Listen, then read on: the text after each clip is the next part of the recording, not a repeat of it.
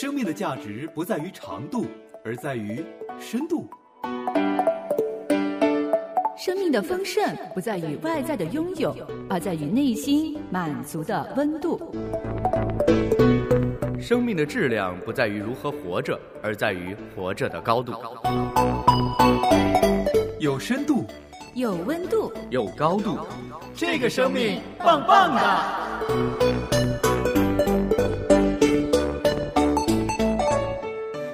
来到这个生命棒棒哒，我是李诺。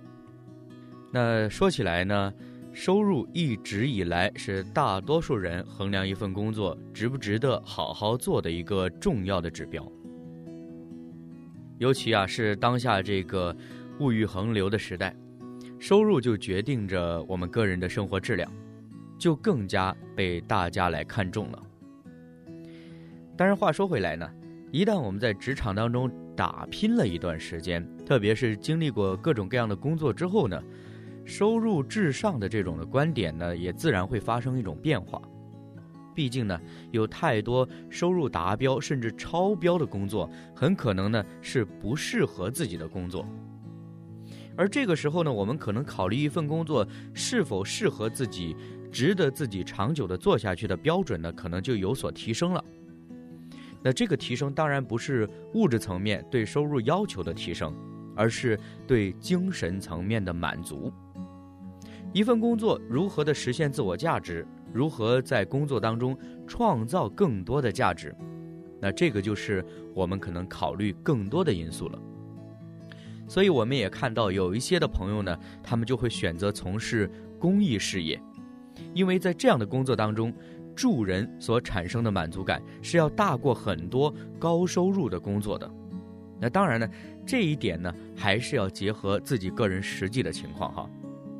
那在我们今天的直言不讳当中呢，唐曼姐要来采访的这一位嘉宾，他就是从事助医工作的。不知道朋友你对助医这个工作有没有了解呢？我们先来听一听今天的访问。职场有时像战场，更时常像训练场。你我时而像战士奋勇沙场，也偶尔在默默搬砖时迷茫惆怅。每个人都有不同的故事，来，畅所欲言，说说你的无奈，讲讲我的挣扎。欢笑有时，眼泪有时，你的故事可能有我的人生。我的人生或许在经历你的故事，一起直言不讳吧。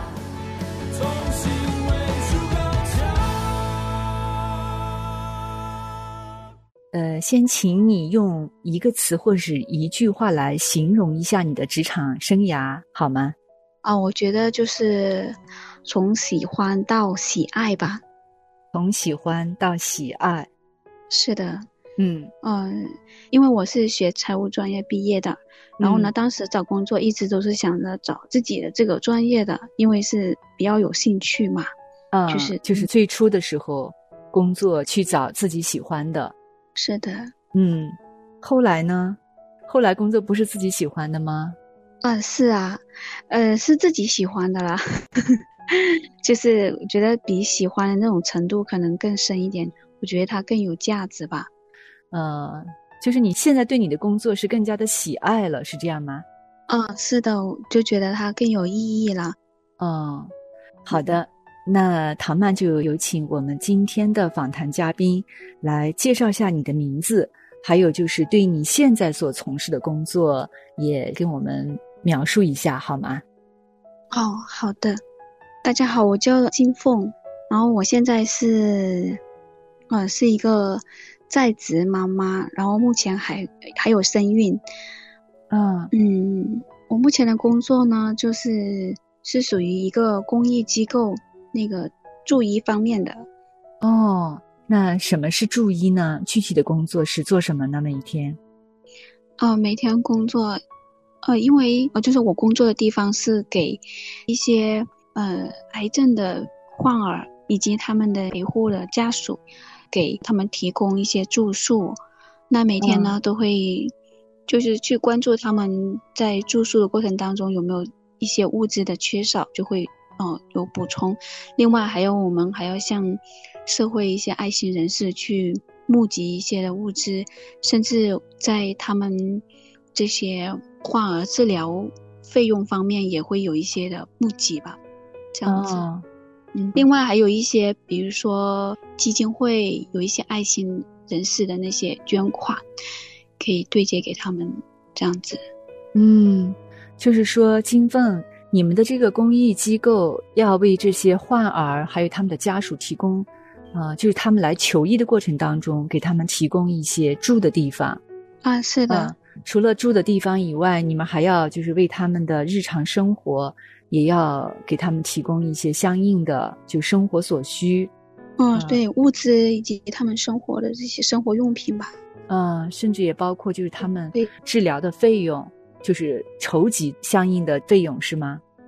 嗯，会有一些的帮助，虽然我们，呃，就是不能筹集到很多的资金，嗯，那也想问一下金凤，像做这样一份工作，嗯。就目前你现在是怀着身孕，是第二胎吗？第二个宝宝吗？对。然后，你第一个孩子现在多大了？哦，快五岁了。快五岁了，那这个宝宝现在应该是在幼儿园是吧？在幼儿园上学。那你平常是不是还需要去照顾大宝？嗯，需要啊。嗯，就是有接和送他上学吧，有一些陪伴，还是需要的。嗯。哦。家里面有没有老人帮忙去照顾一下孩子或怎么样？哦，这个假期啊，因为我有身孕了嘛，又在在职工作，那我们就请了呃老人家过来帮忙看一下孩子。嗯，呃，因为现在是假期，所以就请了老人过来。那之前都是自己带的吗？哦，对呀，之前都是自己带。这一次，呃，就是暑假，又加上我自己有身孕嘛，所以就请老人在这里有一段时间来帮忙，这样子。啊，那这份工作好像是每天都会有各种各样的突发的事件啊，或者是每天都会有一些新的事情、新的挑战在迎接你。哦，是啊，每天都会哦有不同的事情发生，因为每个人他们不同的需要，都会会面对不同的。挑战吧，嗯呃，那些患儿他们在治疗过程当中，就是情况有时好，有时候不太好。那些家长他们也会有需要被聆听啊，需要被安慰和鼓励的时候。对，其实每一个时刻都是不一样的。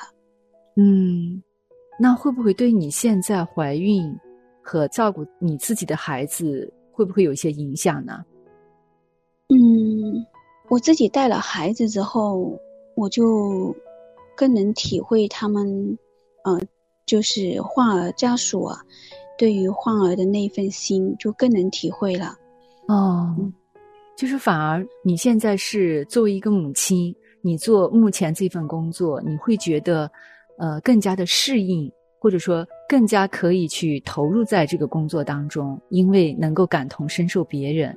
别的母亲。能够感受到他们家长对孩子的那那种的，就是有些家长说宁愿我自己，宁愿是我自己，我都不想是我的孩子，就是受这种苦。嗯，是的，就是当他们这样说的时候，我觉得自己特别能够去去理解，然后他们也在这当中，啊，好像就是被理解了，被爱了。他们也慢慢的从那种软弱当中可以有力量的站立起来，嗯，觉得这个过程很激励我，哦，嗯，特别刚开始每一个家庭，当面对孩子啊，比如说得癌症啊，这些血癌，还有一些实体瘤癌症的时候，他们是特别崩溃的，嗯，常常可能有几个月的时间。都是常常一说就是哭那种，泪流满面。但是后来他们可以以自己的这种经历来鼓励后来的家长，哦，我觉得特别的欣慰。哦，那对你来讲这份工作，呃，你要怀着宝宝，然后还要照顾自己的大宝宝，你会不会觉得心情会受到一些负面的影响呢？嗯，最起初的时候是有的，嗯，但是现在已经工作一段时间了嘛，我也接触过一些的呃家长，就看到他们从就是很很软弱、很没有盼望的那种，整天以泪洗面的状态当中走出来了。嗯，慢慢走出来之后呢，还回头用他们的经历去激励后来还在软弱当中的那些家长。嗯嗯，我我看到这些的情况呢，我我也是被激励的，就是我我家里也会出现一些的呃突发事情嘛，我之前的话就会觉得，哎呀，这个怎么办呢？但是我现在就想到，哎，我我服务的这些对象，他们所经历的这些的艰难，比起我家庭的这些问题，我家庭这些真的算不了什么。嗯，就是反而你的你的工作的对象反过来又鼓励到你。是的，看似说我啊、在服务他们这样子的，啊但是其实呃反而被他们激励。啊，这就是你刚才在节目一开始说你很喜爱现在的工作的原因吗？啊，是的，觉得、啊，对觉得特别有价值感。对呀，嗯，那金凤，你现在这个工作是你从事的第几份职业呢？嗯、前面应该找过三四份工作，啊，三四份工作。对，呃，后来就因着信仰，然后这整个价值观，我就觉得有一些的被更新吧。嗯，后来也是因为生了大宝之后呢，就对就退出了一些工作。然后在家做全职妈妈了。嗯，是的，啊，全职妈妈也是一份不容易的工作啊。是的，嗯嗯，挑战挺大的嗯，这个全职妈妈做了多久呢？啊，三年多，做了三年多。嗯，嗯，就是孩子到了三岁多去上幼儿园，你就开始出来，就出来就做这份工作是吗？嗯，是的，这份工作是是朋友介绍的。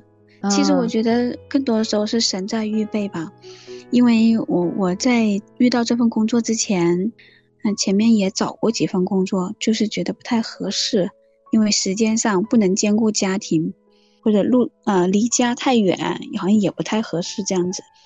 嗯，那后来我就向神祷告说：“神啊，那你有合适的工作，你就为我预备。”那目前金凤，你这份工作就眼下这份工作是可以照顾到大宝的，是吧？嗯，对他目前就是他会给给我们有这样的，啊、有这样的算是福利吧，就是可以嗯先安顿好家庭啊，然后再到工作这样子。啊，嗯，所以就能够一边照顾家庭、照顾孩子，同时也能够去工作。啊、是的，嗯，所以我就觉得这个神真的很奇妙啊！我我因为我的孩子在那个学校呢，他是放学特别早嘛，就是四点多，嗯，早上上学也是比较晚的，八点半。哦，对，当时我我我跟我身边的人说我要找工作，他们说太难了，就你这时间点，就是觉得哎呀太难了，可能没这个适合的工作给你做。嗯嗯，啊，但是很奇妙，后面就那个姊妹她就呃在听她朋友说他们机构招人的时候呢，她就想到我了，后来就介绍这样子。嗯，嗯。哎，金凤，那你觉得，呃，在你这些所有的职场里面，哪一份工作让你觉得挑战是非常大的？挑战比较大的，我觉得还是全职妈妈。全职妈妈。对，啊，看来这个工作，呃，不显山不漏水，但是真的是非常的不容易，是吧？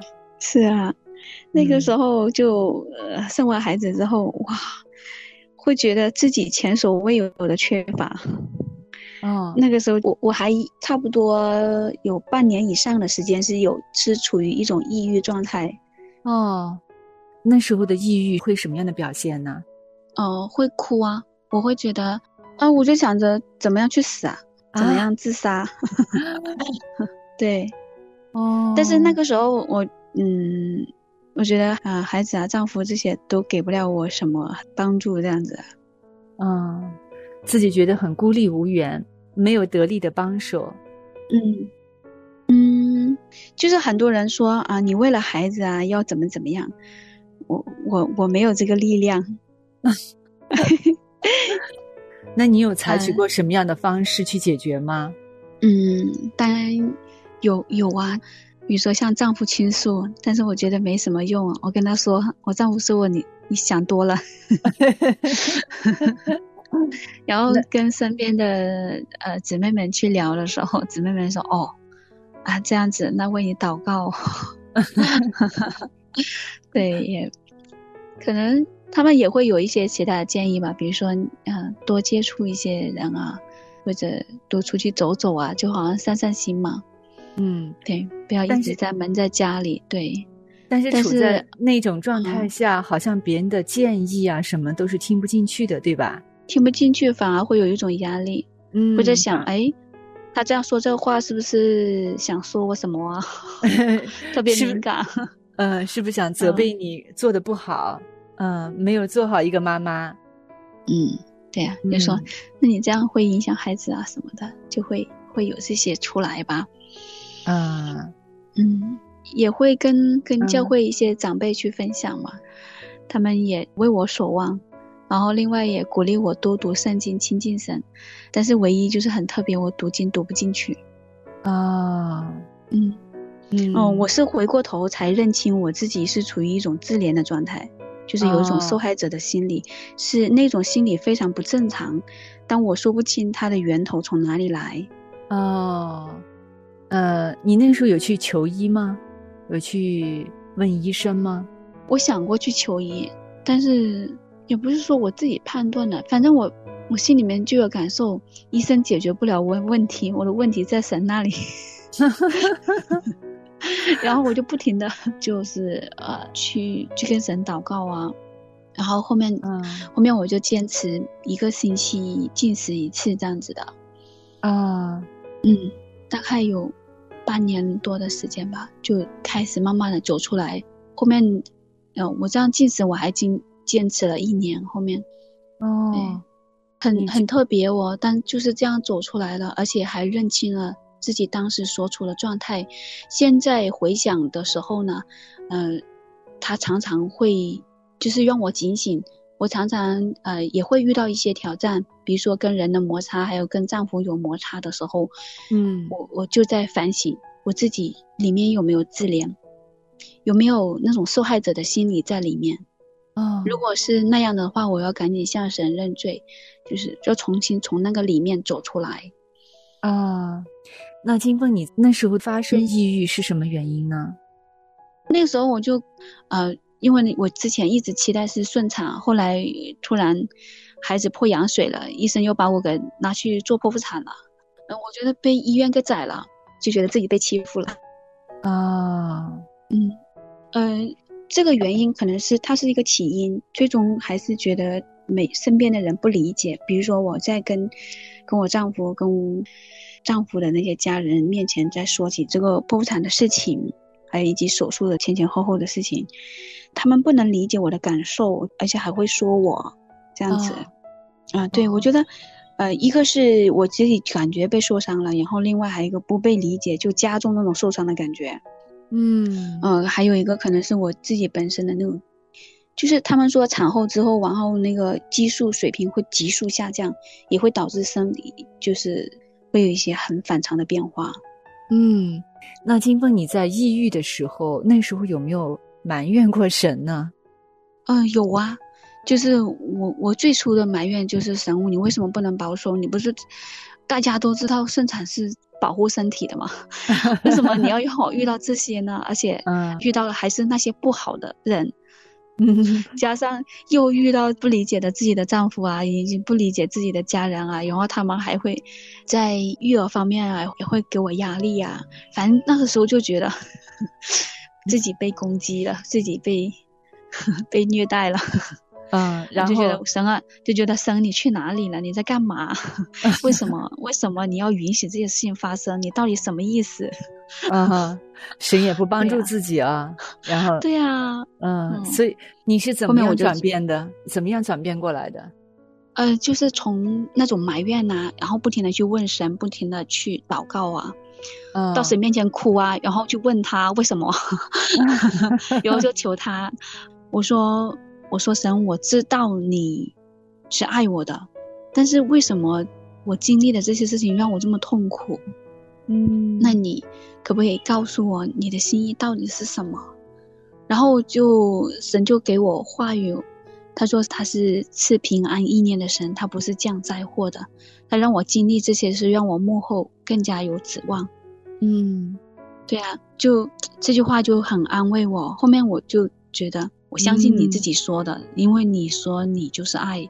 如果你你都不爱我了，我我相信这个世界上没人可爱我了。嗯，对呀、现在啊这个话语还依然给我很多的力量。我知道在很多的时候，我都会想起这个话。哦，听金峰你这样讲，看来就是真的是做全职妈妈那段时间啊，经历了这么大的挑战啊。呃，因为就是我们也都知道，现在这个时代好像产后抑郁的现在特别多，这种情况，你看我们还听过，就是有一些妈妈抑郁了之后，甚至带着自己的孩子跳楼的，嗯，这样的这样情况真的是很可怕。我觉得真的不单是一个挑战了。啊、这也是在经历一个，就是生完孩子以后，呃，做一个妈妈，在经历一个人生非常不容易的一段时间。对，有很多嗯人就是自杀成功了，对呀、嗯，我是属于那个自杀没成功的那个。所以，所以我要恭喜你，金凤，恭喜你自杀没成功。嗯，恭喜你走出了抑郁。我觉得感谢有神吧。如果这个是神的保守，如果我觉得不是他的保守，我应该也是会成功的。因为因为我有太多的时间，因为我一直都是独处嘛。那我丈夫通常他听我说的时候，他他不会觉得我会有什么行动嘛，因为他觉得我有信仰哈，那他也是有心里面有那种平安，我不知道他的平安从哪里来哦，反正他就不会太关注我，他以为我说说就罢了，不用关注我。如果想自哦杀太容易了，我觉得那个时候大部分都是我一个人。嗯，那从那里走出来之后呢？呃，就是从那里之后，就更加依靠神了，然后嗯就不断的在凡事上去求问神，然后寻求神的帮助。嗯，对，从抑郁当中走出来之后呢，在育儿方面就会有懂得分辨了，懂得去嗯依靠神了。因为那个时候好像在抑郁过程当中是真实的经历到神，啊、那就祷告啊，就是一种很自然，然后也心里很迫切、很渴望的事情，与神亲近这样子。啊，可能神借着这样的事情让我养成这样的习惯，亲近他的习惯。以前觉得，以前觉得坚持祷告、坚持读经挺难的，时不时就就晒网了。嗯，对但是现在成为一种自然的习惯了。嗯，对，不用再嗯去记忆，而是身体本能会有那种的渴望。嗯，呃，金凤，我想问你啊，你这个第二个宝宝是计划中的还是意外的？意外的，啊，意外的，对，嗯，是打算，呃，在生完第二个宝宝之后，还会继续做全职妈妈吗？哦，会的。我觉得孩子的头三年还是蛮重要的，不说到啊。五年吧，我觉得到三年还是蛮重要的，要建立他那种的依赖、安全感，安全感啊，对，嗯，所以这个第二个宝宝生下来以后，你还是要回去做全职妈妈的这份工作的。是的，呃，那那你会不会再次？因为你刚才讲说，这个生完孩子以后，激素的改变啊，还有环境的改变，呃，可能会让你又陷入到这种情绪的低谷，又会产生抑郁。你怕不怕再次进入这种抑郁的低谷啊？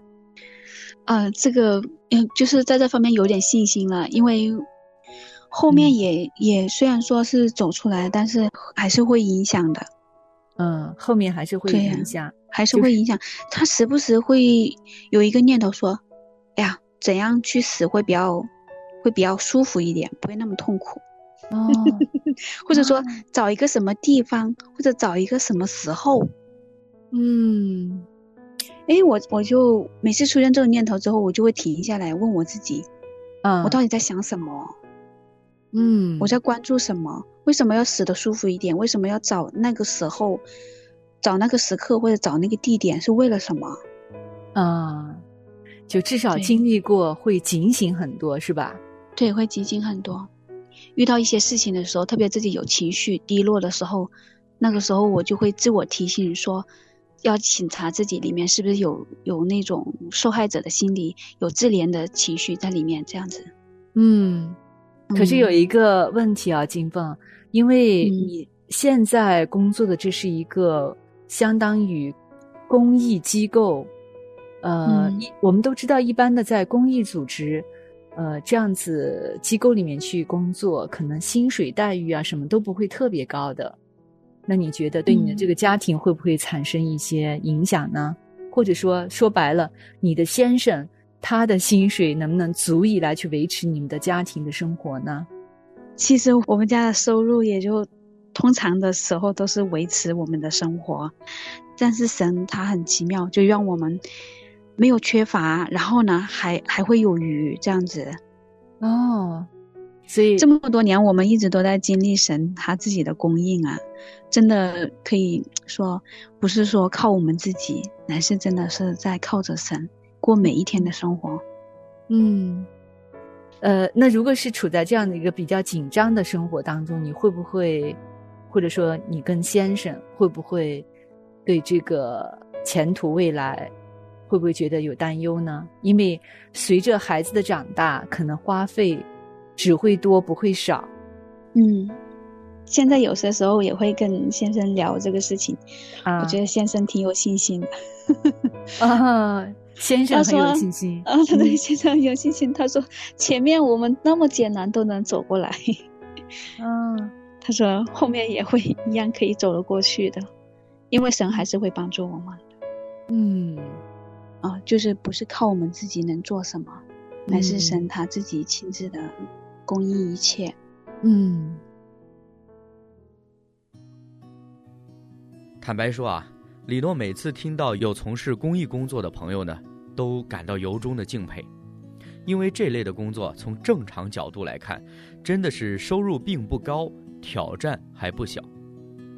其实我们也常常听说，吃得苦中苦，方为人上人。而今天关于金凤她自己助医工作的分享呢，我倒是想说，看多苦中苦，方知自己甜。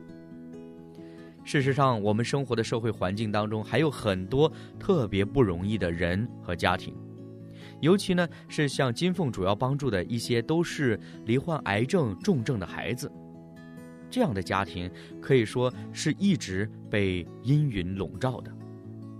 而像金凤，包括许多从事这样工作的公益人士、助医者，虽然是能力有限，但爱心是满满的。那借着今天采访的内容呢，李诺也想为他们点赞，为他们鼓劲，为他们加油，也愿他们能够在这条助人的路上行走，力上加力，恩上加恩。相信有爱就有奇迹，不轻言放弃，只要打开眼睛，手牵手一起就不相信有爱就有情。